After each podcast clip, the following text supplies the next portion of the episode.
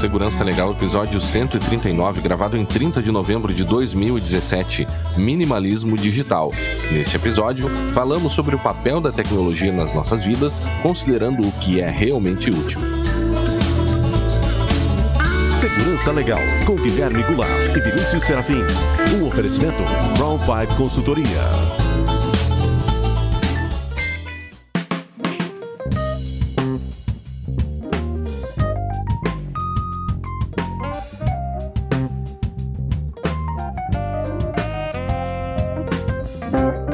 Sejam todos muito bem-vindos. Estamos de volta com o Segurança Legal, o seu podcast de segurança da informação e direito da tecnologia. Eu sou Guilherme Goulart e aqui comigo está Vinícius Serafim. Tudo bem, Vinícius? Como vai? Olá, Guilherme. Olá, os nossos ouvintes. Sempre lembrando que para nós é fundamental a participação de todos por meio de perguntas críticas e sugestões de temas. Para isso estamos à disposição no Twitter, no arroba Segurança Legal, pelo e-mail podcast segurançalegal.com, Facebook, facebook.com barra segurança legal, YouTube, youtube.segurançalegal.com e também pelo iTunes. Todos os links, como de costume, estão lá no nosso site. Quer ajudar o Segurança Legal a se manter? Quer ajudar este projeto a continuar? Você pode, basta acessar o apoia.se eh, barra segurança legal uh, e fazer a sua contribuição. Há lá várias modalidades de contribuição, uh, cada uma respectivamente com recompensas que você terá. Uma delas, Vinícius, é justamente o sorteio do livro que recebemos Rafael Sabe. Qual, qual é o título do livro, Vinícius? O é,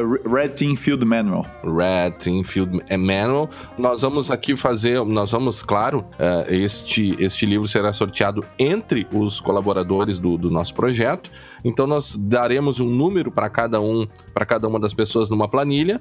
Uh, o Vinícius lá utilizará suas técnicas de geração de números randômicos. Com base nesse sorteio, nós mandaremos o livro, avisaremos aqui no final do ano, até o final do ano, que vai ser o nosso presente aqui para os nossos colaboradores. Uma outra questão, Vinícius, é, é o Renato, no, antes da mensagem dos ouvintes, mas essa é uma questão que é, é pré-mensagem, é, o Renato nos mandou um e-mail dizendo: Ah, tira essa música de fundo, é muito irritante e tira atenção. E aí nos acendeu uma luz vermelha aqui, né? Pô, mas será que a música tá incomodando as pessoas? E aí nós fizemos uma enquete lá no Twitter, tivemos 121 respostas e perguntamos o que, que as pessoas achavam da música. 74% diz que gosta, 16% diz que não faz diferença, 7% diz que não gosta e 3% acha a música irritante. Né? Entre não gosta e irritante, portanto, são aí 12 Dez, pessoas. É, né? 12 então, pessoas. É, 11 pessoas, 12 pessoas. Então, uh, uh, o que, que a gente uh, planejou aqui? Algumas pessoas falaram no Twitter que a música às vezes ficava muito alta. Então, nós iremos manter a música, né, pela maioria decidiu assim, né? Mas vamos tomar cuidado para que a música não fique muito alta.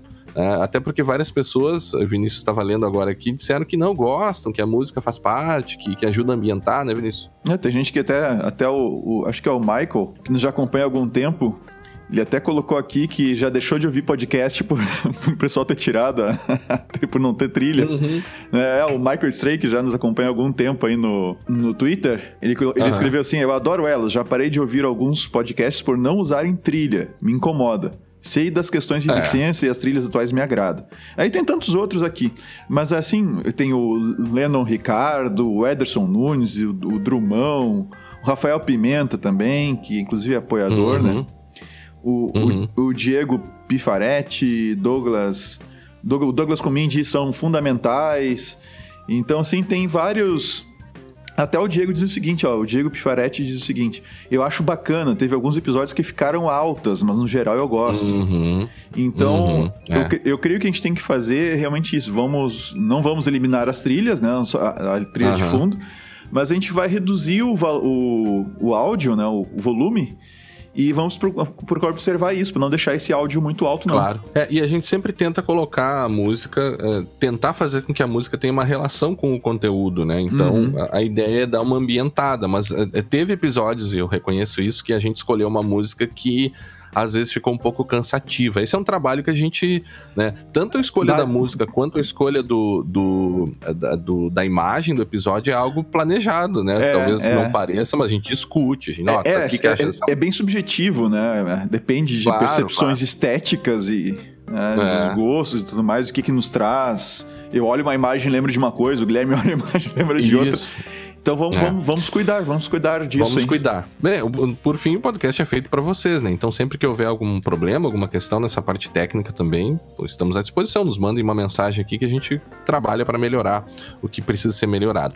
Ah, Vinícius, uma das recompensas, então, aqui dos nossos colaboradores, dos nossos apoiadores, é justamente a, a- a leitura de nomes. Agora chegamos num ponto que não é possível, né? Ainda bem que chegamos num ponto que não é possível ler todo mundo, porque são, ah, está crescendo o número né, de, de- de apoiadores do projeto. Mas Aham. vamos ler aqui alguns, né, Vinícius? Que Isso, são. a gente vai cuidar pra ler alguns num episódio, outros no outro, e assim a gente vai, Uhum, vai revezando. uhum. Então hoje nós vamos agradecer aos nossos insiders, a Milton Justino, Eduardo Becker e Theo Costa, aos nossos colaboradores, ao nosso colaborador Alexandre Araújo, ah, aos nossos participantes, participantes Alexandre Rajihara, o Augusto Catanhede, o Eric Fruc, o Guilherme Donato, o Rafael Saab, o Rubens Padovese e o Vani de Oliveira Júnior.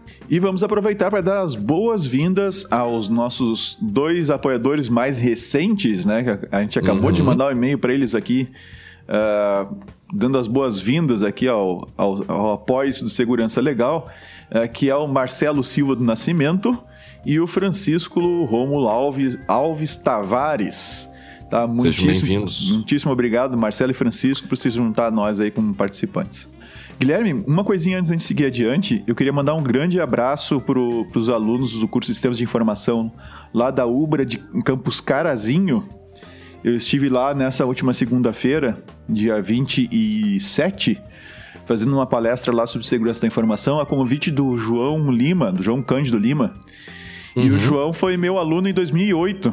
É coordenador do Olha curso só. lá, do curso Que hoje. bacana, É, que legal, cara. Coordenador do curso em 2008. Eu tive, eu tive também a, a, a grata oportunidade de reencontrar, reencontrar o, o Cristiano Seriotti, que foi um, um colega meu de faculdade.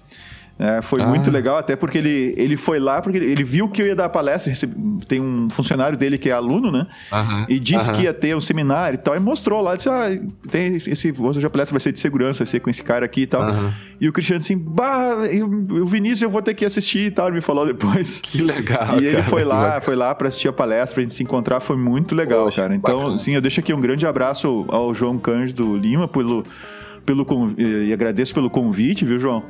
Eh, agradeço aos alunos aí da da da Ubra Carazinho eh, que, que me receberam e, e mando um grande abraço pro meu pro meu ex-colega e amigo Cristiano Cristiano Seriotti lá de Sarandi.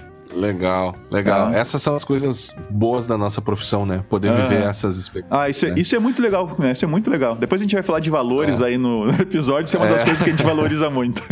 Bem, então para ir direto ao resumo de notícias, vá para 24 minutos e 49 segundos. E para ir direto ao assunto principal, vá para 41 minutos e 9 segundos. Mensagem dos ouvintes?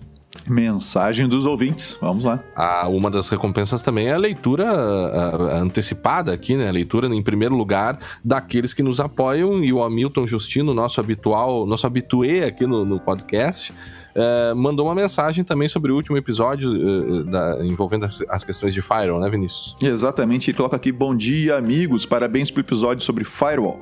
Conforme já comentamos, o- e o Vinícius inclusive citou que já tem Firewall em casa, e Firewall de casa tem desde sempre. Ah, ele Sim. escreve: Montei aqui em casa também um pequeno microtik Firewall com VLAN, segmentei o ambiente das visitas dos notes e dos IoTs.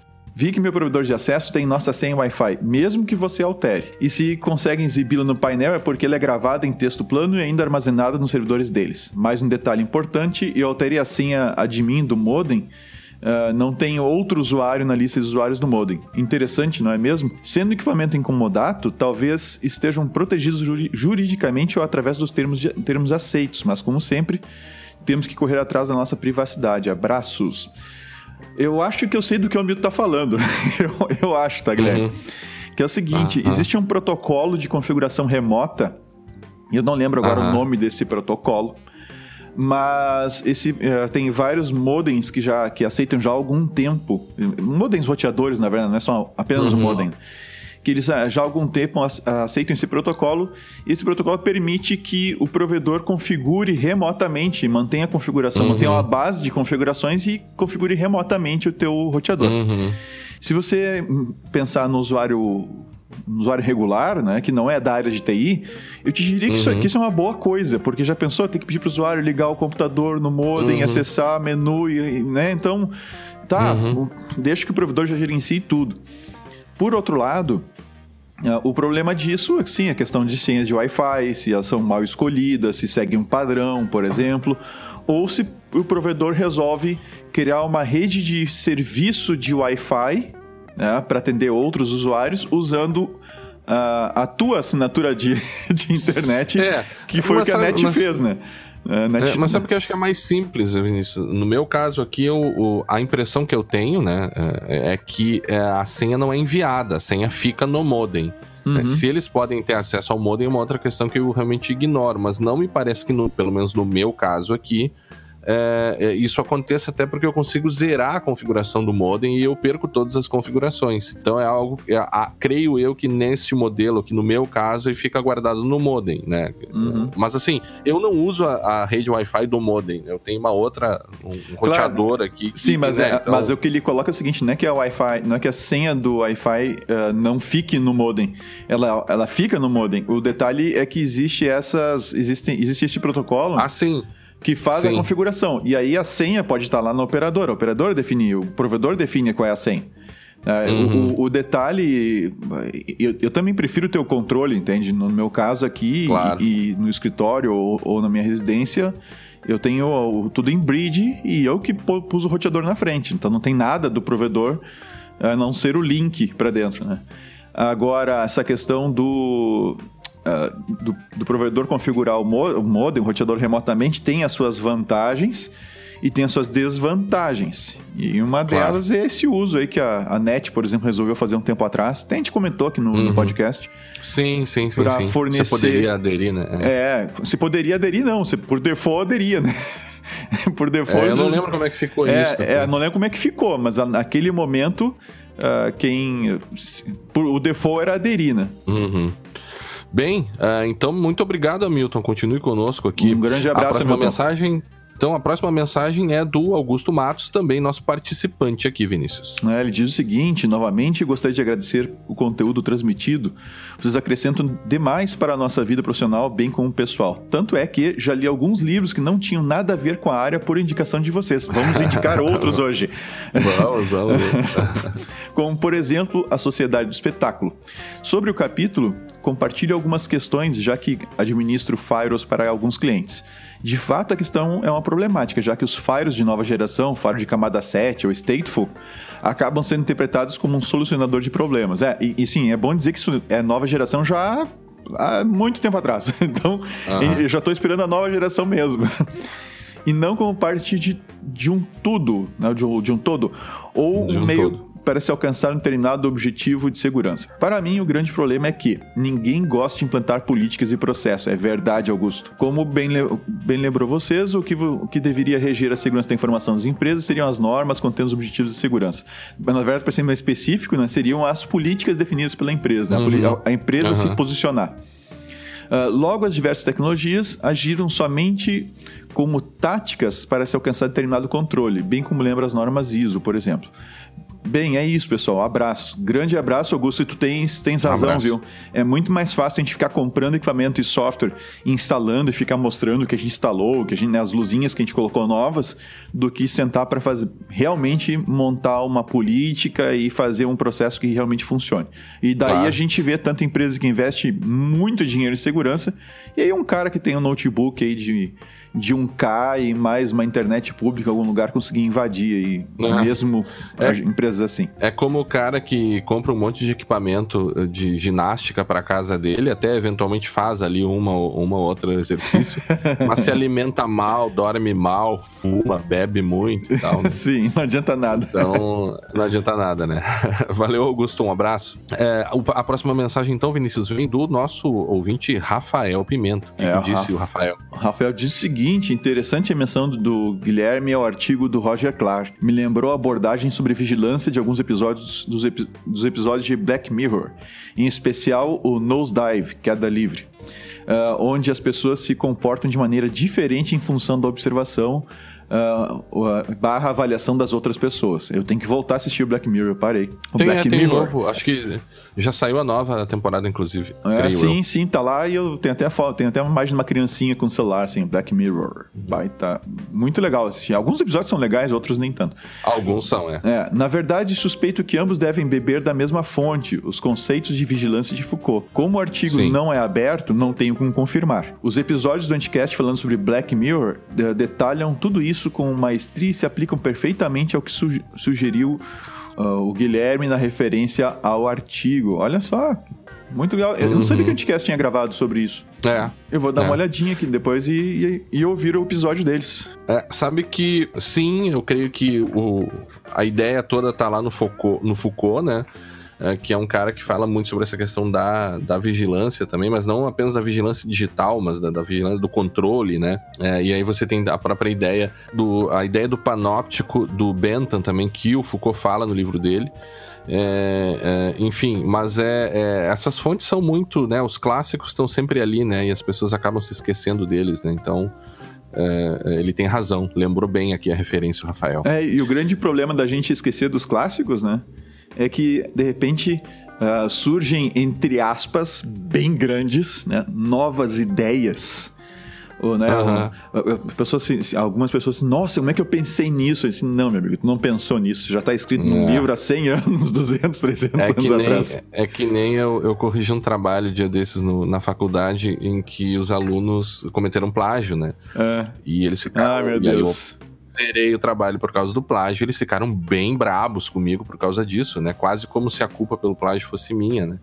É, em um e eu, me chamou a atenção um fragmento que eles colocavam que trazia um assunto muito específico, que, eles, que é um assunto que eles não teriam como ter descoberto sozinhos, é algo já muito conhecido e que necessariamente teria que ter sido copiado de, de algum outro lugar. E de fato foi o que aconteceu, né? Eu mostrei para eles, ó, isso aqui foi copiado de tal lugar. É, mas mesmo assim eles não, não aceitaram e ficaram bravos comigo, né? É, enfim. a gente pode fazer uma hora dessa, um, um, episódio sim. sobre isso, sobre plágio. Sim, sim.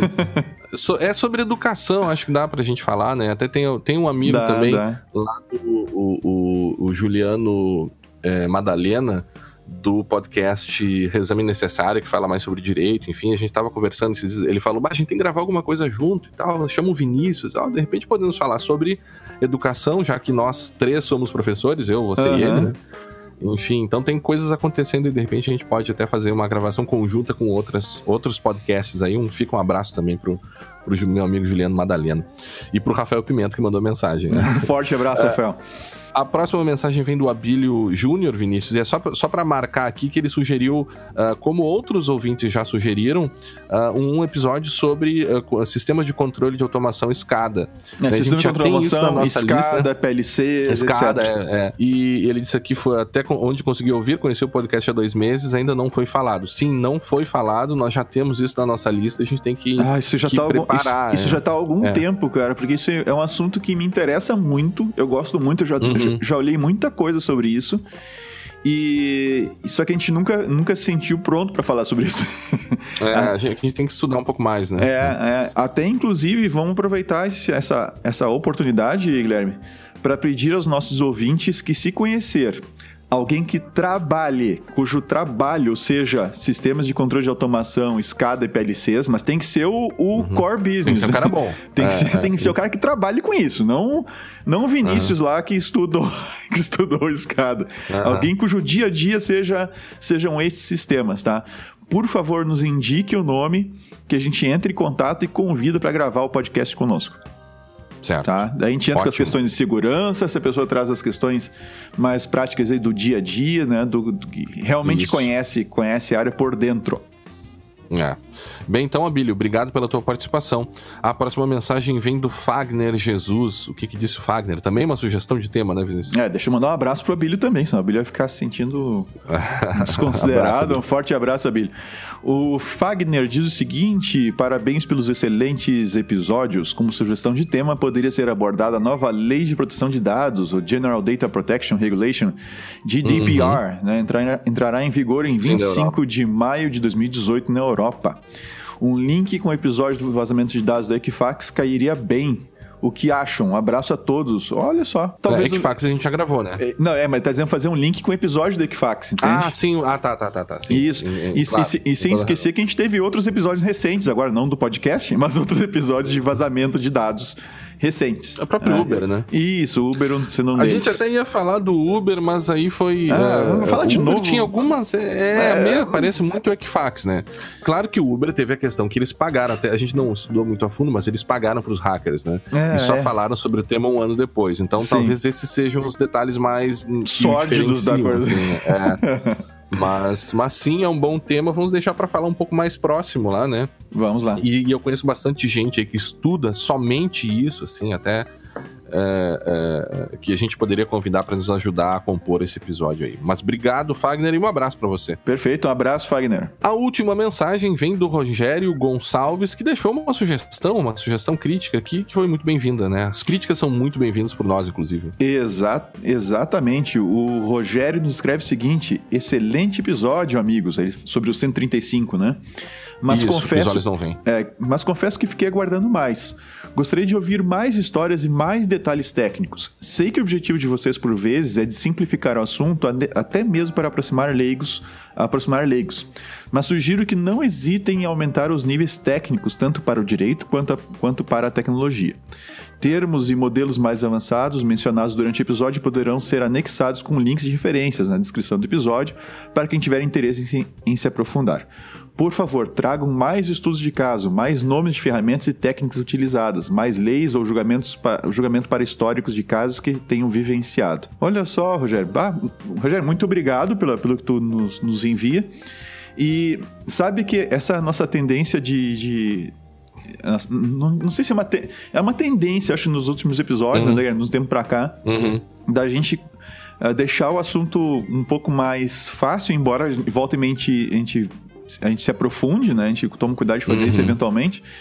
Mas, e qual é o nosso objetivo ao fazer isso? É a gente conseguir atingir um número maior de ouvintes. Né? Claro. Porque se nós fecharmos demais o segurança legal, uh, o projeto vai diminuir, entende? A gente, a gente já está. É. A, gente iniciou esse ano a campanha do Apoie-se uh, ah, para tentar, de alguma maneira, tornar o podcast autossustentável, ou seja, algo que a gente possa fazer mesmo com uma dedicação né, maior, né? Uh, e, e, e, realmente isso, isso a gente acaba tendo que abranger um público maior, né, Guilherme? Mas é. sim, sem dúvida nenhuma, não, não vamos deixar de lado a tua sugestão. É, não vamos esquecer do que tu nos colocaste aqui e vamos sim uh, nos aprofundar mais em, em, assuntos aí que. mais tecnicamente é. em assuntos, né? É um equilíbrio que a gente tem que fazer, né? A gente sempre busca estudar o assunto antes, mas é, é, às vezes também é uma questão de tempo, né? Porque nem sempre é possível esgotar. Quer dizer, a gente nunca esgota os assuntos. E eu lembro, eu tava ouvindo uns episódios mais antigos, a gente diz, dizendo isso, a gente não quer esgotar o assunto. Não, a gente né? parou de claro dizer isso porque é pode... é óbvio, né? É, não, mas, mas, sabe que isso pode ser uma desculpa, né? O cara faz uma pesquisa meia boca lá e diz, ah, não queremos esgotar ah, o é assunto. Verdade, aí fica é verdade. uma desculpa. Pode é. servir como desculpa também, né? Sim, aí o cara vem te acusar mas... de não ter feito, não ter levantado tudo. não, mas não, eu falei que não, ia é, esgotar. Sim, é verdade, né? é verdade. Agora, mesmo não esgotando, é, ele tem razão e, e, e essa é uma questão que a gente busca. Inclusive, no último episódio do ano que a gente vai gravar, a gente vai ter agora, tem esse episódio, mais um que é uh, o nosso, a nossa retrospectiva com o nosso caro amigo Fábio Assolini, que a gente vai falar daí os três juntos, né? Vamos gravar uhum. juntos. E teremos um último episódio surpresa aí com um assunto um pouco mais aberto. E nesse a gente uh, vai trazer aspectos bem técnicos, assim, e, e que, a gente vai se aprofundar mesmo, inclusive com um convidado. Vai ser surpresa o tema e o convidado. Uhum. Uh, enfim. Bem, então, uh, uh, Rogério, uh, muito obrigado pela tua sugestão. Nós vamos observá-la e vamos tentar, sim, aprimorar mais aqui quando possível os nossos temas, os show notes, trazer mais detalhes técnicos e casos. Obrigado ah, mesmo. Um forte abraço, Rogério. Bem, se você não ficou sabendo das últimas notícias da quinzena, está aqui o nosso amigo Fábio Assolini com o resumo de notícias.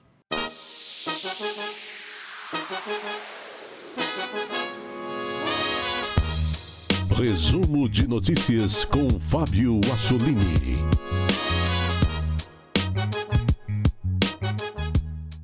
Bem-vindos a mais um resumo de notícias aqui no seu podcast Segurança Legal. O nosso objetivo é deixar você muito bem informado sobre tudo o que ocorre no mundo da segurança da informação. Se você tiver alguma crítica, alguma sugestão, por favor, entre em contato conosco. O nosso e-mail é podcast@segurançalegal.com. E nesta edição, vazamento de dados do Uber. Falha grave atinge macOS da Apple. Roubo cinematográfico de veículo inteligente. Mais problemas com criptomoedas. Smartphones Android dedurando a sua localização. Entre outras notícias. E vamos a elas. Falha grave de autenticação permite acesso root ao macOS da Apple. Começamos essa edição do resumo de notícias com uma notícia uh, inacreditável no ano de 2017, uma falha que foi bastante comentada essa semana por toda a imprensa, uma falha gravíssima de autenticação, afetou aí, eh, tem afetado a versão mais recente do macOS, que é o High Sierra.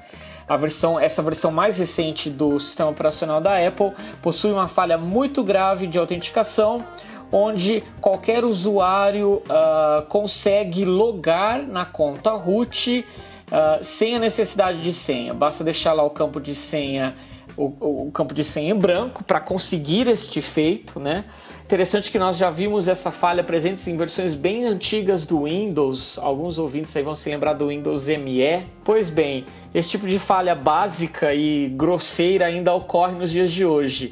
A, falha foi descoberta por um programador turco que postou em seu Twitter o fato dele conseguir lotar, logar na sua conta root uh, no seu macOS High Sierra uh, sem a necessidade da digitação de nenhuma senha. Né? Bastava lá botar o nome do usuário root e a senha em branco que ele conseguia logar nessa conta. Claro que isso é bastante grave, Talvez os nossos ouvintes estejam se perguntando: ah, mas isso só pode ocorrer ah, quando há um acesso físico à máquina, e é exatamente aí que mora o problema. Isso, esse problema ele pode ocorrer não só quando há esse acesso físico, mas ele também, essa falha também pode ser explorada de forma remota. Ah, imagine um script web que pode, por exemplo, chamar a, as janelas de autenticação do sistema operacional, ou imaginem um trojan instalado nesse sistema sem privilégio, ele pode uh, explorar esse recurso para ganhar acesso administrador, acesso root na máquina e com isso fazer o que quiser, né? Uh, o, o, desenvolvedor turco que encontrou o problema e noticiou no Twitter, ele foi bastante criticado por isso, por ele estar tá usando o meio público para divulgar uma falha muito bastante grave de, de autenticação.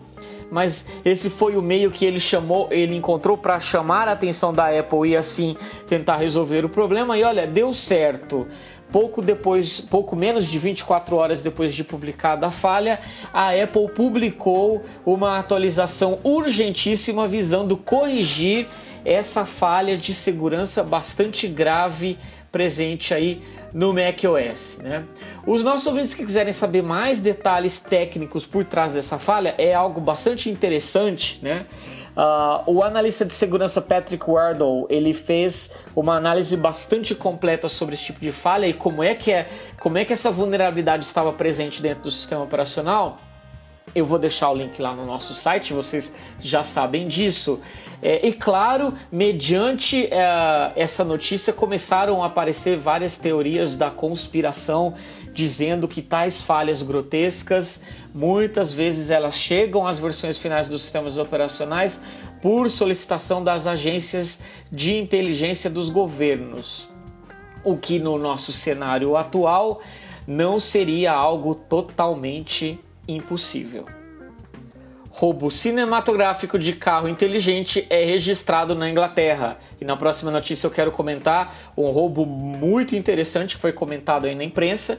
Vejam só, uma dupla de criminosos roubou um carro inteligente em menos de um minuto. Claro que esse roubo foi registrado por câmeras de segurança e divulgado pela polícia da cidade de West Midlands, na Inglaterra. Uh, o roubo é interessante porque se vale da tecnologia, né? É, sabemos que existem carros inteligentes hoje onde você consegue dar a partida no veículo sem utilizar uma chave, ou você consegue fazer o controle do veículo usando um aplicativo. Pois bem, nesse caso uh, de, de um, desse carro Mercedes, ele até tinha chave e é um tipo de veículo onde uh, o, o, proprietário consegue uh, controlar totalmente o carro com a chave que se comunica com o veículo através de sinais via rádio e a dupla usou dois aparatos técnicos aí, dois aparatos tecnológicos para capturar o sinal que sai da chave no momento que, em que o condutor sai do veículo e dá o comando para é, trancar o veículo, né? Eles conseguiram então interceptar esse sinal utilizando uh, dois relay boxes, duas caixas, né? E aí, com isso, então, usando uma segunda caixa, eles conseguiram destravar o veículo e roubá-lo em menos de um minuto. Se você quiser ver o vídeo deste roubo bastante interessante, o link estará no nosso site. Grave vazamento de dados atinge o Uber. Outra notícia bastante comentada na última quinzena foi a revelação sobre o vazamento de dados ocorrido no Uber. É, uma quantidade gigantesca de dados do usuário do serviço vazou no total foram 57 milhões de dados de usuários que foram expostos, sendo dados de 50 milhões de clientes e 7 milhões de motoristas. Uh, o Uber veio a público é, dar detalhes sobre esse incidente, que, claro, uh, teve aí uma cobertura grande da imprensa uh, e que foi revelado pelo novo CEO da empresa que tenta aí melhorar a imagem do Uber, né, mediante a, a imprensa, mediante os usuários. É, de acordo com o próprio anúncio do Uber, esse ataque ocorreu em outubro do ano passado, uh, mas é, esse ataque foi revelado até agora. Mas o mais interessante nisso tudo foi que o Uber tentou calar uh, os atacantes responsáveis por esse vazamento de dados, onde, aliás, que tiveram acesso a esses dados, né? É, pagando a bagatela de 100 mil dólares, né, em, troca, em troca do sigilo é, que esses criminosos que tiveram acesso a esses dados não o fizessem. Né? E essa, essa decisão de, uh, de fazer esse pagamento inicialmente foi interpretada como um programa de bug bounty, que é esse Uh, são programas onde as empresas pagam por falhas de segurança reportadas à empresa, mas porém mais tarde uh, soube-se que não se tratava de um bug bounty, mas sim de um ataque uh, onde posteriormente os atacantes contactaram a empresa dizendo terem os dados e o Uber então fez este pagamento de 100 mil dólares. É, mediante tal revelação, uh, o executivo principal de, de, de, segurança do, do Uber, o Joe Sullivan, foi despedido, né? E claro, uh, os dados aí vieram à tona, é, causando aí grandes prejuízos à imagem da empresa. Claro que seguramente o Uber será punido porque existem leis duras nos Estados Unidos com relação é, que uh, cuidam dos dados pessoais dos usuários, né? E tal revelação causou impacto, inclusive, nos negócios da empresa. Uh, a empresa japonesa SoftBank, que é uma das investidoras do Uber, disse aí que isso impactaria o negócio uh, existente aí entre o Uber e eles, né? Mas esse não foi o único vazamento de dados registrados nessa quinzena. O serviço MGGUR, IMGUR, também reportou que sofreu um vazamento de dados no último dia 23 de novembro, onde 1.7 milhão de contas dos seus usuários foram vazadas, né?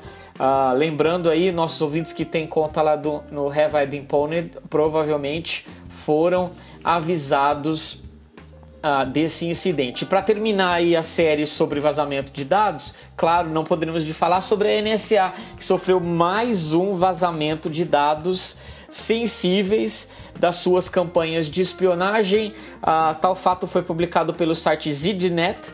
Uh, de acordo com o pesquisador americano de segurança, o Chris Vickery, uh, que é especializado em encontrar esse tipo de coisa, ele encontrou gigabytes de dados esquecidos em um servidor virtual da Amazon Web Service, né, o AWS, e lá havia dados confidenciais sobre operações de espionagem da NSA esquecidos em um disco virtual e acessíveis para qualquer pessoa uh, conectada à internet. Vejam vocês. Detalhes sobre esses incidentes estarão lá no nosso site. Smartphones Android podem rastrear sua localização mesmo com o GPS desativado. Foi revelado nessa semana Vejam só, grande problema de privacidade para quem tem Android, que esses dispositivos, mesmo com a opção de GPS desativada, eles podem coletar uh, e rastrear a sua localização uh, através da triangulação das antenas de celular.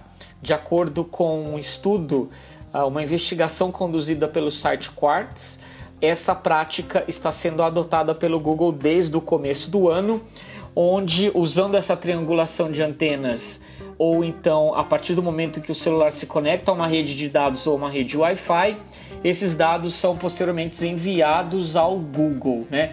Mesmo e, e essa coleta ocorre mesmo que o serviço de GPS do celular esteja totalmente desativado. E o pior é que esse recurso ele está nativo nas opções do Android, né?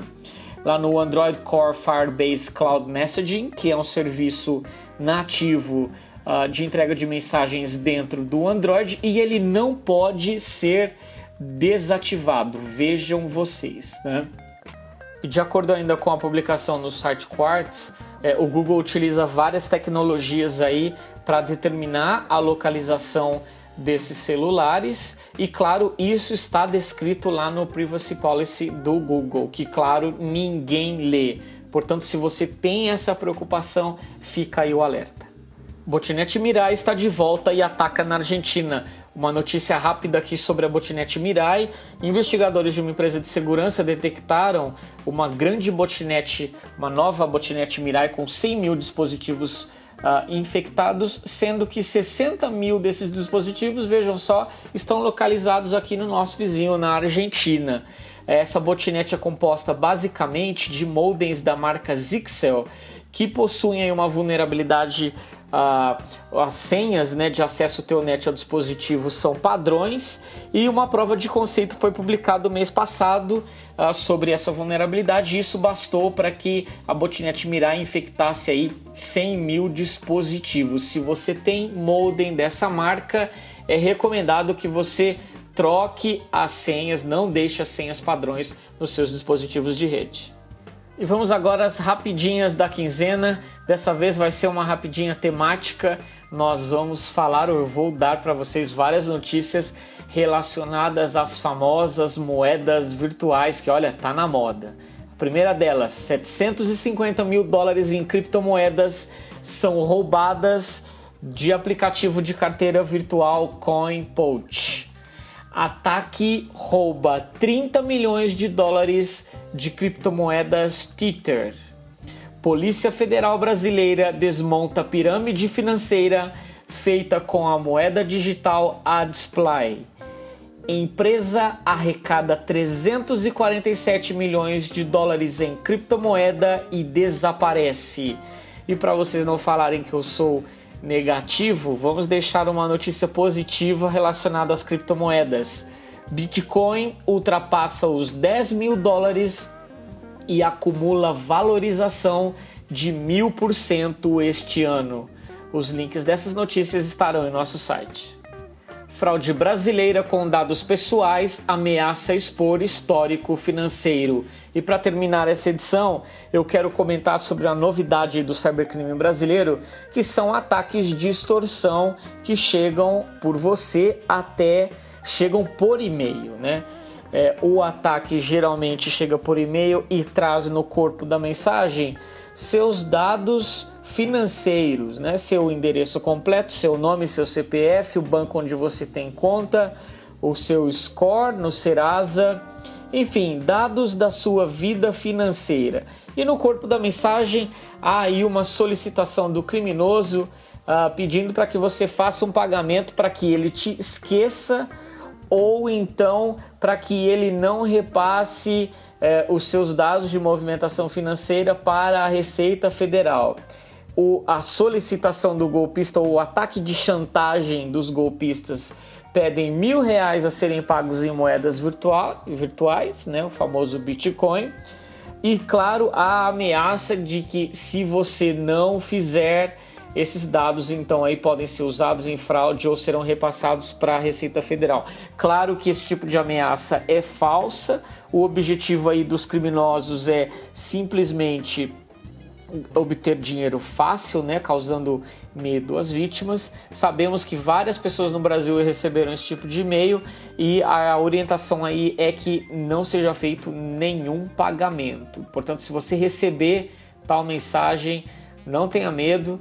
Uh, e claro, aí há toda uma discussão de como é que esse tipo de dados foi parar na mão dos fraudadores. Sabemos aí uh, dos data brokers existentes no Brasil que tem os dados de todo mundo e claro, esses dados são vendidos, são, acess são aí acessíveis para qualquer um que quiser pagar. Ou no caso dos fraudadores, basta usar um cartão clonado para ter acesso a esses dados que infelizmente estamos na mão aí dos fraudadores. Muito obrigado por sua atenção. Voltamos a nos falar na próxima edição.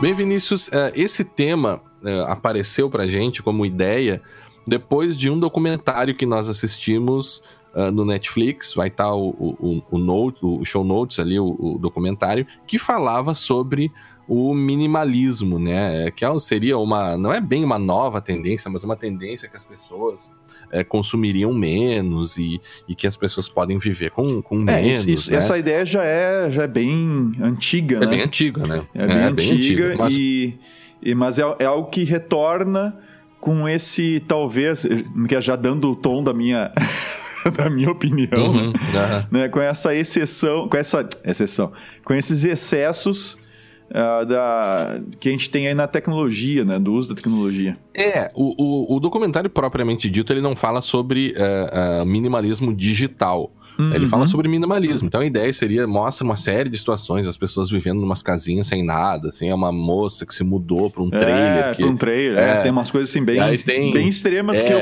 eu, por exemplo, nesse, extremo, né? nesse momento da minha vida não faria, não faria isso. Eu também acho que eu não conseguiria, né? É, e, e aí tem três peças de roupa apenas, né? Ou seja, você viver com o mínimo necessário.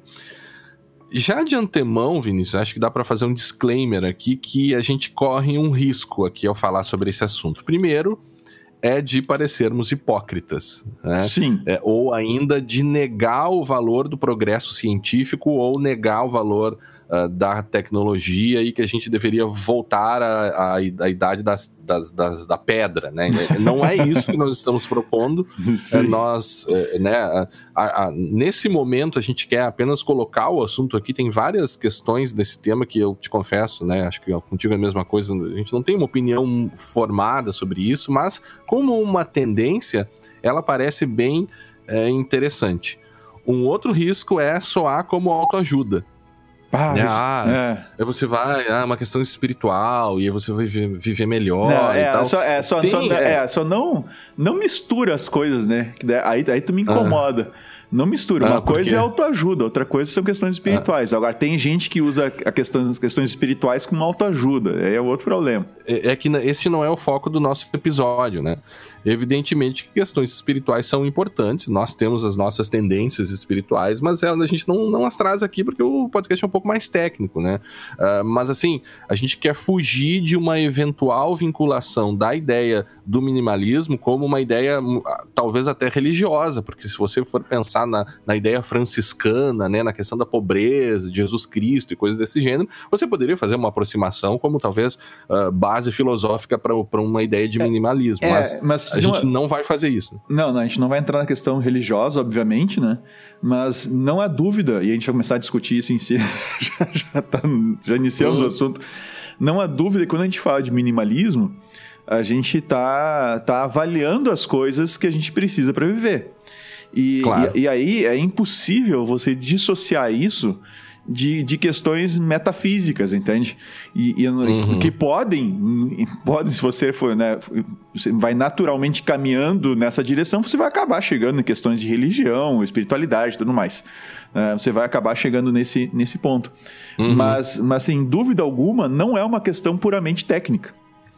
Porque, não, ela, não, é porque não, ela envolve ela envolve valores, ela envolve uh, percepções, né? Do que é importante para cada um, que é uma coisa que você não tem como, como regrar é. de forma absoluta, né? É, e, e, a própria ideia do que é realmente importante, e o minimalismo toca muito no aspecto do, do materialismo, né? Eh, nós nos tornamos, e até por uma questão eh, do capitalismo, né? Que exige, eh, quer gostemos ou não, e aqui a gente também não vai atacar o capitalismo, né? Que nos, tem os seus problemas, tem os seus problemas, mas é inegável também que nos trouxe um certo avanço. Mas se você for pensar em qual é a qualidade desse avanço, principalmente atualmente em relação uh, com as novas tecnologias, você poderia colocar em xeque, né, se o fenômeno da tecnologia não é um fenômeno puramente materialista, né, ou, ou grandemente materialista, tá. na medida que a gente precisa ficar comprando uma série de coisas, né. É, e, Vinícius, também, nós não e talvez estejamos, mas a ideia não é julgar as pessoas, né? Até porque algumas das coisas que a gente vai falar aqui contrariam os nossos próprios atos em relação a consumo, né? Uh, que se liga com a questão de a gente poder parecer um pouco hipócrita. Mas a ideia, com todos esses cuidados aqui, é realmente falar uh, de forma uh, livre sobre o assunto aqui, contribuir para essa possível discussão. tem um cara, um autor chamado Cal Newport, e nós chegamos até ele é, antes mesmo de, de, saber que ele falava sobre minimalismo, com um livro que ele escreveu recentemente chamado Deep Focus, ou Deep Focus, né? O foco profundo, que ele fala sobre o grande problema da nossa sociedade. Eu falo muito sobre isso em aula, que é o fato das pessoas não estarem conseguindo mais se concentrar por longos períodos de tempo para fazer as suas atividades. É, e essa competência, Vinícius, ela é uma competência cada vez, incrivelmente, cada vez mais rara porque é, como as novas tecnologias nos permitem a ideia do multitasking e o Cal Newport é, critica um pouco a ideia do multitasking, nós ficamos fazendo várias coisas ao mesmo tempo uh, e uh, com baixa qualidade. Uhum. Uh, e ele diz: ó, oh, a gente não é feito para agir em multitasking. E ele dá uma série de exemplos de sei lá, autores da, da Idade Média que se trancavam em torres para poder produzir. É, e, e, essa é uma coisa que afeta nós, inclusive, né? Nós, não apenas nós dois, mas nós, sociedade atual, a gente vê cada vez as pessoas não conseguem ficar longos períodos de tempo fazendo a mesma coisa, né? É, então é, é, a partir daí que, que a gente parte, né? Ele tem também dois artigos, né, Vinícius, que ele publicou na internet, no blog dele, falando um pouco, uhum. e aí já ligando com a ideia de um minimalismo, né? Exatamente, ele escreveu dois artigos que a gente deu uma lida aqui, que um deles de, de 18 de dezembro de 2016, ah, então, uhum. então já faz quase um ano, vai completar um ano agora, que é On Digital Minimalism, e o outro que é do dia 28 de janeiro de 2017, uh, On Value and Digital Minimalism, uh, na questão do valor uhum. e o minimalismo digital. E ele traz, uhum. ele traz, pegar, pegar, vou iniciar aqui pelo de dezembro. Tá, é vai lá. Vai que lá. é o primeiro. Ele uhum. traz uh, algumas coisas bem interessantes. Primeiro, primeiro vamos pegar uma definição bem aberta, como ele coloca, tá?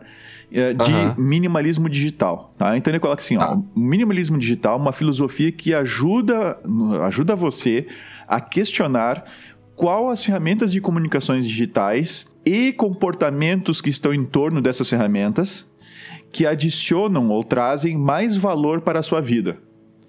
Uhum. Ele, ele é motivado, o minimalismo digital, ele é motivado pela crença de que você limpando ou é, eliminando de forma intencional e agressiva o ruído né, do, de, das coisas digitais de baixo valor ah, e otimizando o uso das ferramentas que realmente uh, importam, pode melhorar a sua vida de forma significativa. Uhum. Tá?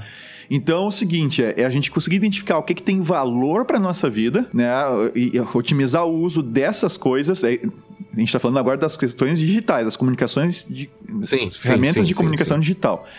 E nós, então, nós, nós atendo aquelas que são de real valor para nós, eliminarmos de forma agressiva e intencional todo todo o ruído uhum, tá? Uhum. gerado por ferramentas digitais de baixo valor para nós, para a nossa vida.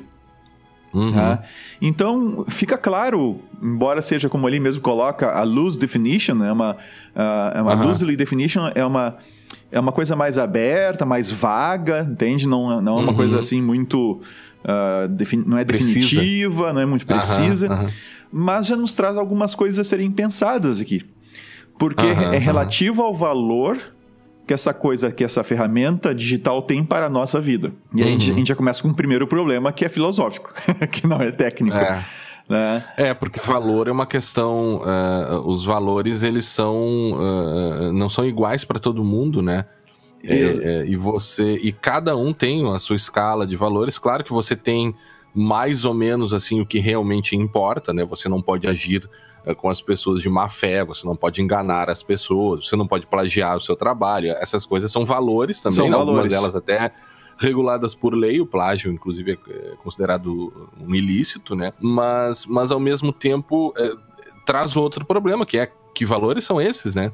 E, e, e, por isso que é complicado, porque daí você acaba, no final das contas, me parece, é, a gente não tá terminando, né, o podcast aqui, mas envolve você valorizar o que é essencial, envolve você valorizar aquela ideia que a gente já comentou aqui, o, o, o ser sobre o ter, né? Porque, e a gente volta até uma, uma própria crítica, e uma crítica muito tranquila que eu faço aqui em relação ao capitalismo. Mais uma vez, eu não estou negando os benefícios que ele traz, mas é inegável também que a gente entrou e a gente vive hoje num hiperconsumismo, né? Né? Nós compramos cada vez mais, nós compramos muitas coisas que não são úteis ou que nós não precisaríamos ter, e parece que a ideia de um minimalismo digital seria você, eh, você pensar mais, você realmente de fato refletir sobre compras e sobre é, é, negócios né, que envolvem as novas tecnologias. Né? E não é só gadgets, os gadgets estão muito presentes aí, mas também são serviços, né? Uhum, sem dúvida nenhuma. E ele, é. e, e, ele nos dá alguns, alguns pontos, uh, Guilherme, na sequência dessa definição, uh, o, o Cal Newport, uh, que, que dão o que pensar pra, nessa linha, tá? Então ele coloca assim, ó, ele coloca alguns princípios que estão no núcleo do minimalismo digital, tá? Que são os core principles do, do, do minimalismo digital. A primeira uhum. coisa que ele coloca, e isso, isso talvez seja, seja uma que a gente já discutiu algumas vezes, eu acho que no podcast, que é o seguinte: uhum. você perder, você perder alguma coisa não é negativo. Uhum. No sentido de que uh, se você deixar de, se deixar de usar uma ferramenta, você vai perder alguma coisa. Tá? Então, por exemplo, se eu deixar de usar o Twitter, meu Deus, eu vou ficar sem saber o que está acontecendo no mundo ou se eu deixar de usar o Facebook, eu, vou, eu não vou saber dos meus amigos, o que, quais são as novidades, é, o que, que dá. As pessoas não irão me encontrar. Não vão me encontrar, não vão me achar. Realmente, algumas realmente não vão. Não vão. Mas ele coloca, ele, ele começa a. Ele, ele traz essa, essa, essa discussão, ele até diz o seguinte: que ó, muitos minimal, uh, maximalistas não uh -huh, uh -huh. digitais que gastam os seus dias imersos uh, numa pilha de, de aplicativos e cliques, justificar, justificam o seu comportamento por uh, listando todos os benefícios potenciais que eles iriam perder se eles começassem a tirar serviços da sua vida, ou seja, parar de usar uhum. certos serviços, tá? E ele uhum. diz, eu não compro esse argumento. Uhum. tá? E até porque ele traz, ó, tem uma série de coisas que trazem valor para a tua vida, mas não quer dizer que todas as coisas que tu acessa Tá? Uhum. Tudo que tu utiliza realmente traz algum valor de fato. E ele e traz um argumento bem interessante que uh, você acha que você está. Se você assumir esse, esse comportamento de eu estou perdendo alguma coisa e não ter uma conta em todos os, os serviços e sistemas que meus amigos têm, uh, uhum. ele diz que você naturalmente uh, é impossível você evitar né, de que a sua experiência diária seja negativa no final das contas. Uhum, Porque tu não vai conseguir ver nada, com, tu não vai conseguir acompanhar absolutamente nada. Sim. Então, Sabe que isso me lembra, isso uh, me lembra o, uma pesquisa que foi feita recentemente com qual era a rede social mais tóxica para as pessoas no sentido de que fazia elas se sentirem mal. Uh, e o Instagram ganhou de longe, né? Caramba, é, não sabia disso. O é, o Instagram, eu acho até que a gente falou um, eu falei isso aqui em algum momento, mas a ideia, porque o Instagram tem muito aquela coisa da, da cultura hedonista, né? Uhum. As pessoas ficam se mostrando, né? O corpo perfeito, né? Aquela coisa que, que é uma rede social baseada muito na aparência, né? É, são fotos, então, portanto, você a vai valorizar é... esse, esse aspecto, eh, sei lá, né? estético, né, da, da, das experiências. E, e, principalmente em relação às mulheres, né, que você tem toda aquela questão do ah, o corpo perfeito para a mulher e como para a mulher é muito mais difícil lidar com esse tipo de, de questão. É, principalmente em relação às mulheres, faria com que elas se sentissem muito mal. Né? Eu vou ver se eu consigo achar o link dessa pesquisa aqui para colocar no show notes mas é, é, você percebe né, o, que, o que, que isso te traz. Né? É, é, é, só uma questão de você ficar sabendo que as outras pessoas estão fazendo ou isso de fato te traz algum benefício, né? E aqui a gente não está julgando, né? Eu não gosto de Instagram, por exemplo, né? Uh, a, a, minha própria relação com o Facebook é muito ambígua, porque eu saí uma vez e a gente teve aquela situação no cliente que nos te achou pelo Facebook e a gente, não, vamos, eu voltarei para o Facebook justamente por essa por uma questão mais Uh, de contatos, de, de, né? De contatos mesmo, né? Mas para mim é muito ambíguo, assim, porque eu às vezes perco tempo ali. Eu, eu chego no final do dia e perdi uma hora aqui que eu poderia estar tá lendo, poderia estar tá fazendo uma coisa que, que me aprimoraria mais. E eu acho que o argumento dele parte disso. É, a gente não vai passar por todos os princípios que o, do que o Cal Newport coloca, mas vai uhum. ficar, vão ficar os, os dois artigos ali para os nossos ouvintes poderem ler, para quem se interessar, né? Mas uhum. é muito interessante que ele vai trazendo, eh, como esse, esse item que eu peguei como exemplo, ele vai trazendo vários outros itens que, que vão dizer, ah, mas tem tal coisa. E ele vai lá e, e discute aquilo ali, entende? Ele pegou uhum, uhum, realmente os princípios uh, uh, que são o núcleo ali do que ele chama de minimalismo digital, eles uhum. realmente são muito interessantes, foram muito, muito bem construídos. Uh, e, e nos faz pensar, né, Guilherme? Porque quando a gente começa a avaliar que recursos realmente são necessários, ele, ele, ele traça um exemplo, ele usa o Snapchat como um mau exemplo. Tá? Uhum. Então, ele cita alguns outros lá que são coisas interessantes, são coisas boas. Então, você tem. Uhum. Agora, eu vou citar, não sei se ele citou esse. Mas você tem, por uhum. exemplo, o WhatsApp. O WhatsApp te facilita muito a vida, te resolve um problema que a gente já tinha, que é um problema de facilitar a comunicação. Claro. ele cita o G... Esse ele cita, o GPS. Mas ao, mesmo, mas ao mesmo tempo, o WhatsApp te joga num turbilhão, às vezes, de disponibilidade que tu não tem, né?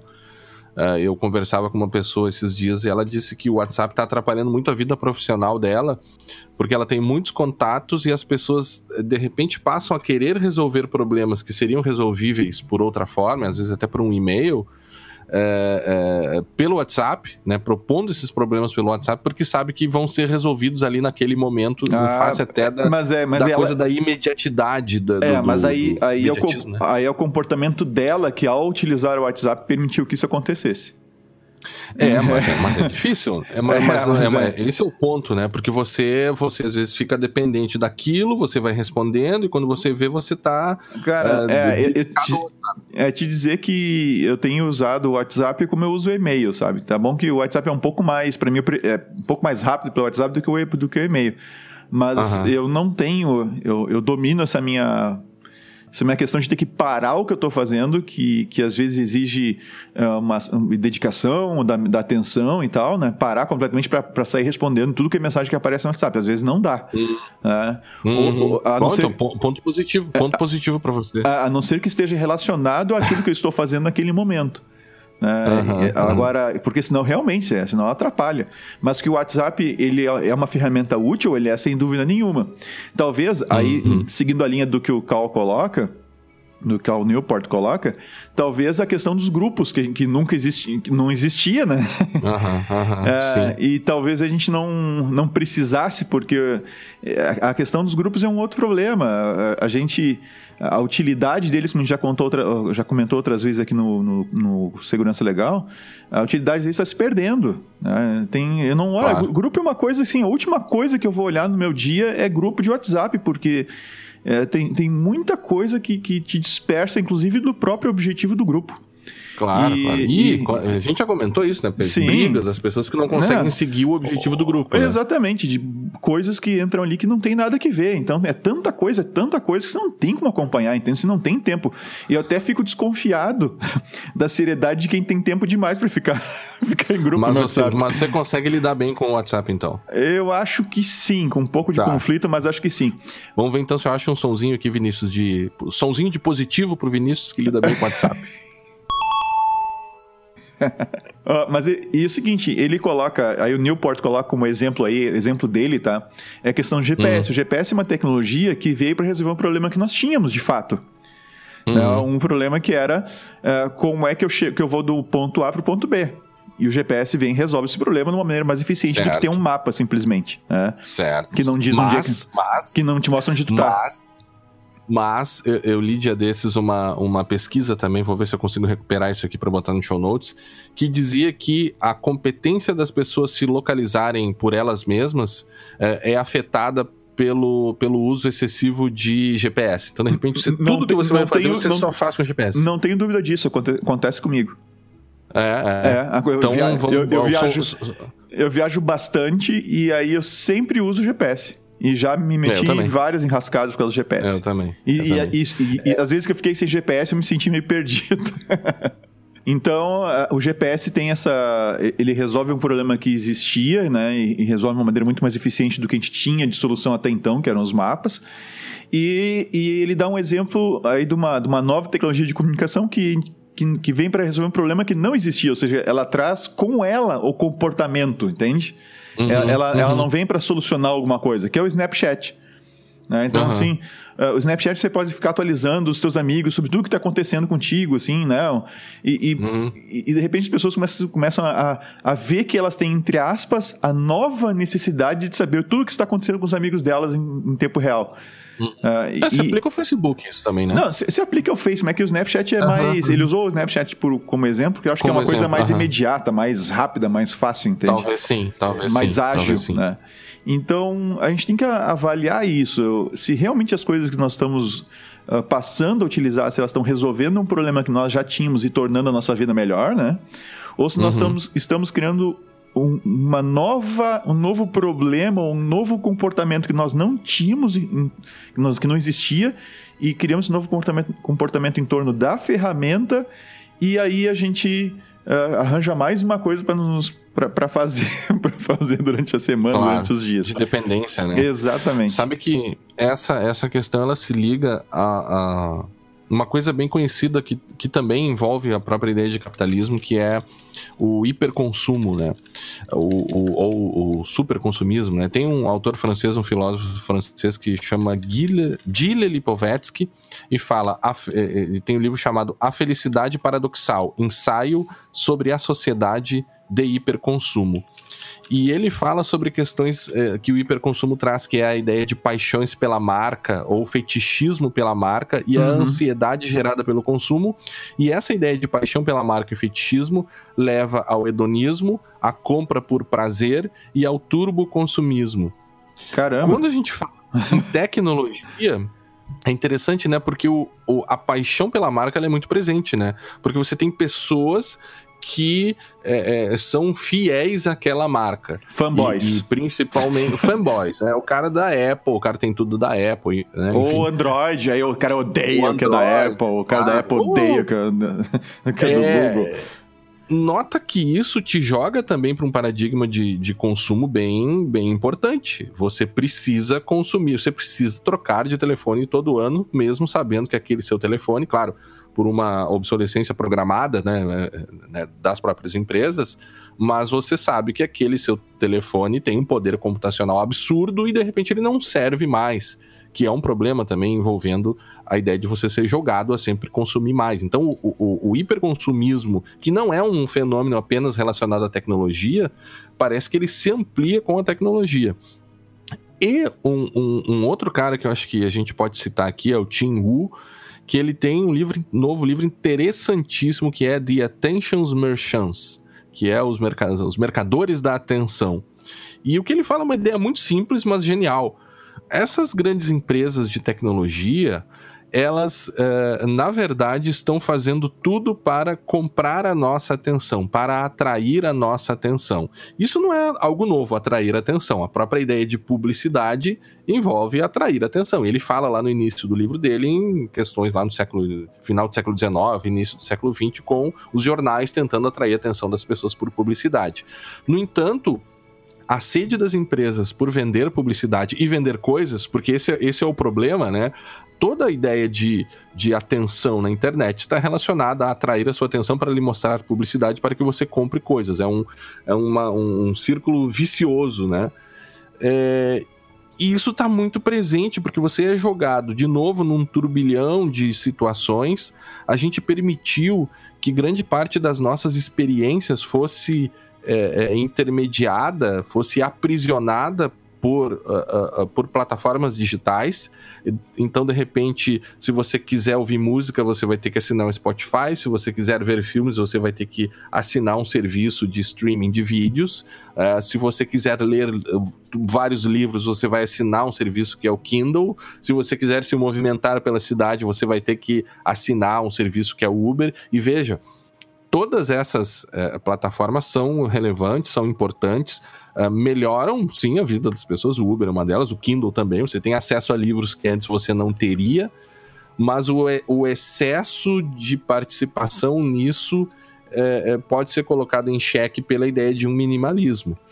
É, e, Vocês concordam? Concordo contigo e, e, e acho que a, a própria nosso próprio envolvimento excessivo uh, com a tecnologia, e aí agora eu vou trazer uma questão metafísica para a história. Uh, a, a, própria questão de desenvolvimento com a tecnologia faz com que as nossas relações pessoais se enfraqueçam. Ah, não, mas eu tenho muito mais contato pelo Facebook com as pessoas do que eu tinha antes. Sim, você tem um número maior de contatos, mas uma qualidade menor né, nos relacionamentos com as pessoas, assim, no sentido de você não, você não senta mais para conversar com, né? com um amigo. Exatamente. Você não senta é. mais para conversar com um amigo. É, você conversou com ele ali ligeirinho no WhatsApp, no, no, no Face, etc., trocou alguma coisa, mas sentar para conversar, a convivência, tá? E, hum. e, e essa, esse enfraquecimento das nossas relações nos leva naturalmente ao aumento do, do, no, da, da, do materialismo, ou seja, o que interessa são as coisas que, tão, que estão na minha volta, né? Uhum. A, a, vida se resume às coisas, né? E aí, uh, essa ansiedade toda gerada por esse, por esse comportamento acaba levando a uma intensificação do consumismo. e, aí uhum. a gente, e aí a gente dá a volta, porque daí a, a gente está sempre à busca do próximo gadget, a gente está sempre à busca, à busca do próximo serviço, do próximo iPhone, do próximo uh, Galaxy, sabe? A gente está uhum. tá, tá sempre em busca de alguma outra coisa para preencher aquele espaço que de repente vai ficando vago uh, uh, na medida do tempo. E a grande sacada uh, da, da obsolescência programada, das demandas materiais que a vida nos faz cada vez mais, de forma cada vez mais intensa nos nossos círculos sociais e tudo mais, é justamente aumentar a velocidade em que esse vácuo uh, reaparece. Né? Uhum. Naturalmente aumentando a velocidade em que tu consome, que tu sente necessidade sabe, de consumir. Mas sabe que se criou uma, uma falsa ideia de que a gente tem que estar em, eh, tem que estar em constante entretenimento. Então você não poderia ficar parado, você não pode ficar chateado e você não pode sentir tédio. E essas coisas são normais, são positivas, você precisa sentir tédio às vezes. E quando a gente vê um comportamento obsessivo às vezes das pessoas, basta você parar num shopping, num restaurante e observar as pessoas às vezes usando o celular o cara fica migrando, né? O cara olha o WhatsApp, depois ele olha o Instagram, depois ele olha o Facebook, dá uma olhada e, e aí volta e, e fica quase num, num, ratinho, numa rodinha. Uhum, é, para afastar esse tédio. Eu, eu não posso sentir tédio. Você não pode sentar num ônibus ou num trem e ficar parado fazendo. Você precisa ficar é, preenchendo o seu tempo com alguma coisa. E esse preenchimento desse tempo, ele foi, ele é justamente a ideia do, dos, da attention dos merchants. É, a nossa atenção virou uma commodity e, e, ela foi aprisionada. Né? O, o, problema é esse: a gente permitiu que, que grande parte das nossas experiências fossem aprisionadas, e talvez a chave para resolver isso, já dá para a gente ir mais ou menos encerrando aqui, Vinícius, mas é você buscar um certo desprendimento, não uma anulação completa, mas buscar um certo desprendimento. Né? É, por exemplo, uh, já indo para como resolver isso, uh, o desprendimento digital pode ser uma forma interessante. É, por que não buscar? Uh, algumas pessoas já tentaram fazer isso, que é você, um dia da semana, você ficará desconectado. Um sábado lá, sábado você fica desconectado. É, e, e, e, quando você tenta fazer isso, você percebe como as pessoas estão, como nós estamos absurdamente dependentes uh, dessa, dessa fuga do tédio ou dessa, né? É, dessa... É, esse, esse, eu até coloco como um desafio, e, e, eu tenho feito isso, sabe? Mas é um desafio. Né?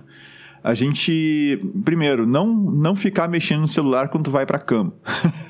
né? Você uhum. faz o que tem que fazer, leva, se usa o celular como despertador, por, por exemplo, como eu uso, eu entro no quarto, eu todo conecto. Mundo, todo mundo acho que é, usa, eu, né? eu coloco no, no lado lá da cama como despertador e não, e não mexo mais nele. Tá? Uhum. E isso em 90% das vezes. Algumas vezes eu mexo nele, fico assistindo alguma coisa e isso destrói com o meu sono. Né? Me atrapalha bastante. E, é, o meu também. Então é, uma, é algo que a gente deve evitar fazer. E, é, finais de semana, né, o, o, horário que a gente está fora do nosso horário de trabalho, a não ser que a gente esteja combinando alguma atividade com algum amigo, uma coisa bem específica, né? a gente tem que ficar uhum. meio de olho que está combinando, ah, vamos tomar um chima em tal lugar, vamos fazer tal coisa e tal. A não ser para isso que a gente também tente largar o celular. Né? Deixar ele meio mais de lado, olhar lá de vez em quando e tal. Uhum. Senão, quando você uhum. vê, você pega. Isso é uma coisa que eu não faço, tá? Isso me irrita profundamente uhum. de ver os outros fazendo e eu, e eu, não consigo, eu não faço isso.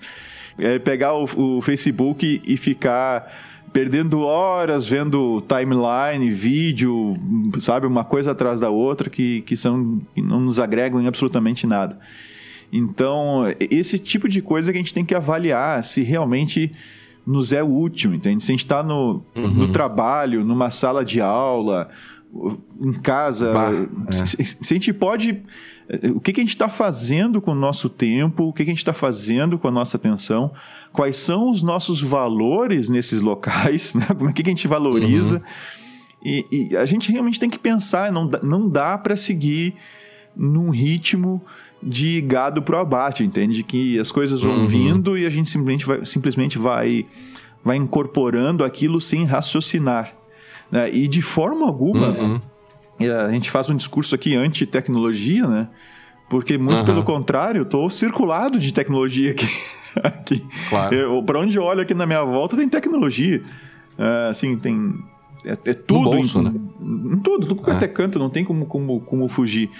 E e tem coisas muito boas acontecendo só por causa da tecnologia. Vem que a tecnologia está claro. viabilizando que algumas claro. coisas aconteçam que seriam impossíveis sem o uso né, da tecnologia. Mas então, ao mesmo tempo a gente está perdendo coisas, né? É, sim, a, a gente está tá perdendo. Uma delas, eu acho, uma delas, e eu acredito uh, fortemente nisso, e, e, e, claro, eu não sou um estudioso da área, né? Mas a gente claro. tem a, a Cherry Turkle, Turkle, né? claro. É, e tem algumas outras pessoas que já escreveram sobre isso. Uh, nós estamos perdendo muito nos nossos relacionamentos. E estamos uhum. tentando preencher esse vazio que está ficando, uh, nos, nos, entupindo de coisas. né? Coisas é. físicas né? que a gente enfia dentro de casa e carrega por aí, ou anda dentro e coisas uhum. uh, uh, virtuais, né? Serviços, software, esse tipo de coisa. Uhum. Né? Então... Eu quero deixar aqui, Vinícius, antes de terminar, um, um áudio do professor Ricardo Abramovay, da USP, uhum. é, que ele fala um, pouco sobre essa temática, não sobre minimalismo, mas ele acaba uh, dizendo lá num determinado momento, deve ter uns 15 minutos o, a entrevista dele, que ele fala: uh, nós precisamos nos desconectar às vezes. Uhum. Sem é, dúvida. Que eu acho que é um, que é um pouco o, o, do que a gente está falando aqui. E quando a gente fala em desconectar, se a gente liga isso com o direito do trabalho, talvez a gente até possa falar sobre sobre isso em um episódio, que é o direito à desconexão no direito do trabalho. Tem inclusive gente, livros a gente, a gente que falam falou, sobre isso. A gente não falou sobre isso há muitos episódios atrás. Eu, eu não tenho certeza. Acho eu, que não. Eu, eu, tenho a impressão de que sim. pode ser, de repente, se tivermos falado, vamos colocar no show notes ali, mas eu não estou lembrado se falamos especificamente sobre, sobre isso. Porque tem livros uh, justamente sobre essa possibilidade que é o cara não consegue deixar de trabalhar mais. É, a nova a reforma da, da, da, da, CLT, inclusive, falou sobre o teletrabalho, que é um uhum. termo horrível, antiquíssimo, né? Ou seja, agora a nossa legislação trabalhista começou a regular um pouquinho a ideia de teletrabalho. E regulou mal, na minha opinião. Uhum. Mas uh, uh, uma outra uh, questão, e até a gente poderia encontrar um direito à desconexão em algumas novas previsões lá na, da reforma também, que é justamente isso: o cara não consegue deixar de trabalhar. O cara está sempre disponível para o seu empregador e ele, além de tudo isso que a gente falou que ele perde, um momento, inclusive momentos familiares, toda a família mexendo no celular ao mesmo tempo, você ainda coloca um novo elemento aí que seria a pessoa não consegue deixar de trabalhar. É, é mas eh, então... nota que não é, isso não é só na questão do empregado com relação ao empregador, né? Uh, mu hum. Muitos profissionais que são, que são donos do seu próprio negócio, Uhum. Exatamente por não saberem lidar com a tecnologia ou não. É, é, depende dos valores que também eles definem, entende? Claro. Depende claro, dos valores claro. que, que eles definem para eles mesmos, né? Que eles, que eles assumem. Uh, eles não conseguem uh, se desconectar. Estão o tempo todo trabalhando, entende? Uhum, então, uhum. Uh, isso, isso não acontece apenas. Isso não é só uma questão de imposição numa relação de trabalho entre empregador claro, e empregado. Claro, claro. Mas é uma relação de postura com relação ao uso da tecnologia e os valores que a pessoa uhum. tem para ela. Que se a pessoa colocar claro. o trabalho como sendo algo de valor absoluto, né? O, os seus filhos vão ter que se acostumar a ouvir só um pouquinho que o papai está trabalhando, só um pouquinho que a mãe está trabalhando. Uhum. Tá? Mesmo nos horários uhum. que não uhum. são que não são de trabalho. Né? E é. então a gente vai encontrar isso em, em, nas pessoas independentes se elas são empregadas ou não. Claro que há situações em que é, empregadores é imposto, né? impõem, é. né? E isso é, inclusive, é, é. até onde eu sei, continua violando a lei, né? É, sim, claro. Ou, ou claro, não. Claro. não, não, sem dúvida, não. O direito à desconexão é isso. É, é quase como um dano. Às vezes é um dano a um projeto de vida. Eu lembro de uma jurisprudência que era isso, a, a moça, a, a, mulher, ela se, se divorciou do seu marido e uma das, da, da, das justificativas, ganhou uma indenização contra a empresa, é que a empresa uh, fazia com que ela ficasse, precisasse ficar digitalmente uh, disponível o tempo inteiro. Então isso, isso arruinou um projeto de vida dela que era, né, permanecer casado, né? Uhum. Mas enfim, eh, Vinícius, eh, eh, eu acho que a ideia aqui era colocar ou iniciar uma reflexão, a gente não, não, não quer esgotar, né, falando a mesma coisa que a gente falou antes lá no início, não quer esgotar. A, a desculpa por uma é, pesquisa, uma pesquisa mal feita. Uma desculpa, é, e não como uma desculpa, mas sim como, como o compartilhamento de uma de um certo desconforto que isso traz para as nossas vidas. Acredito que os nossos ouvintes também sintam esse, esse desconforto e a ideia de minimalismo digital talvez possa ajudar como um início de reflexão para as pessoas também é, pensarem sobre os limites do próprio uso da tecnologia. Né? É, e, e quem sabe até né, pensar um pouco mais sobre quem sabe não, né? Que é, é, é, necessário, segundo o que o Newport coloca, a gente pensar na questão dos valores, né? O que, que tem valor para mim? O que, que importa para mim na minha vida? Claro. O que, claro, que, é, claro. o que, que, é importante? Qual é a, qual é a ordem de importância? Uh, e, é. a, e, realmente usar isso como referência para você decidir o que você deve adquirir ou utilizar ou não. Uh, e isso, isso é bem delicado porque é, é muito subjetivo e tem várias discussões filosóficas que ah. a gente poderia ter em cima disso. Né? Mas me, é, mas me é... parece que é mais necessário do que nunca e cada vez mais se tornando mais necessário, sabe? É, eu lembro, para terminar mesmo, agora de verdade, é, do, do, voltando agora ao início lá do, do documentário do minimalismo digital, o cara comenta assim: ah, mas é, e a minha biblioteca, eu tenho quer dizer que eu vou ter que abrir mão de todos os livros? É, não, curta a tua biblioteca, ela provavelmente é útil para você, né, se você a tem mas ao mesmo tempo você tem aquele comportamento também que às vezes, as pessoas têm de comprar livro por comprar, né? Vai ser livro que você nunca vai usar, que não são importantes, mas você compra, não lê. É, é tentar também é, tornar o mais útil possível essa sua experiência que lhe agrega alguma coisa. Claro, isso não tem a ver com tecnologia, né? A não ser que sejam livros digitais, mas mas ao mesmo tempo é, é um, um, certo posicionamento, assim, sem querer soar hipócrita, mas um certo posicionamento de valorizar mais o ser em, em, em face do ter. Uh, podem ter pessoas que discordem uh, disso, tudo disso do que a gente falou, que elas, talvez, como valor, elas acham que uh, o seu objetivo de vida é ter coisas. Pode ter, e, e, e, eu acho que a gente não teria o direito de dizer que elas estão erradas, porque é uma questão de valor, os valores são relativos. Né? Se o cara acha que isso é o sua, seu objetivo de vida, ok. Né? Para mim não é, mas, mas temos que respeitar também, né? Perfeito, Guilherme. Certo, Vinícius? Certíssimo. Vou, eu vou então, ter que então, pensar pessoal, mais sobre esse assunto. É, não, todos nós. Mais sobre esperamos ele. que os nossos ouvintes também uh, compartilhem com a gente as suas reflexões sobre esse tema. Pessoal, muito obrigado por nos acompanharmos até aqui e retornaremos agora no episódio 140, que é a nossa retrospectiva, uh, o penúltimo episódio do ano. Esperamos todos então no episódio 140 do podcast Segurança Legal. Até a próxima. Até a próxima. Quando você não souber para onde ir, quando tudo parecer em vão, é chegada a hora de redescobrir o que pede o seu coração.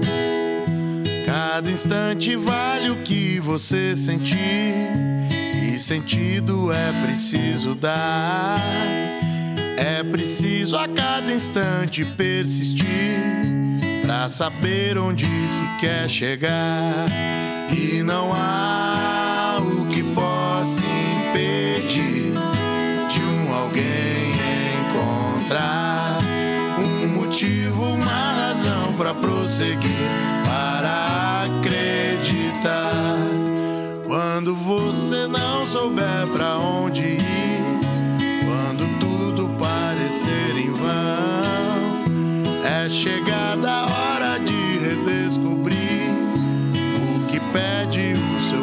coração. Cada instante vale o que você sentir, e sentido é preciso dar. É preciso a cada instante persistir para saber onde se quer chegar.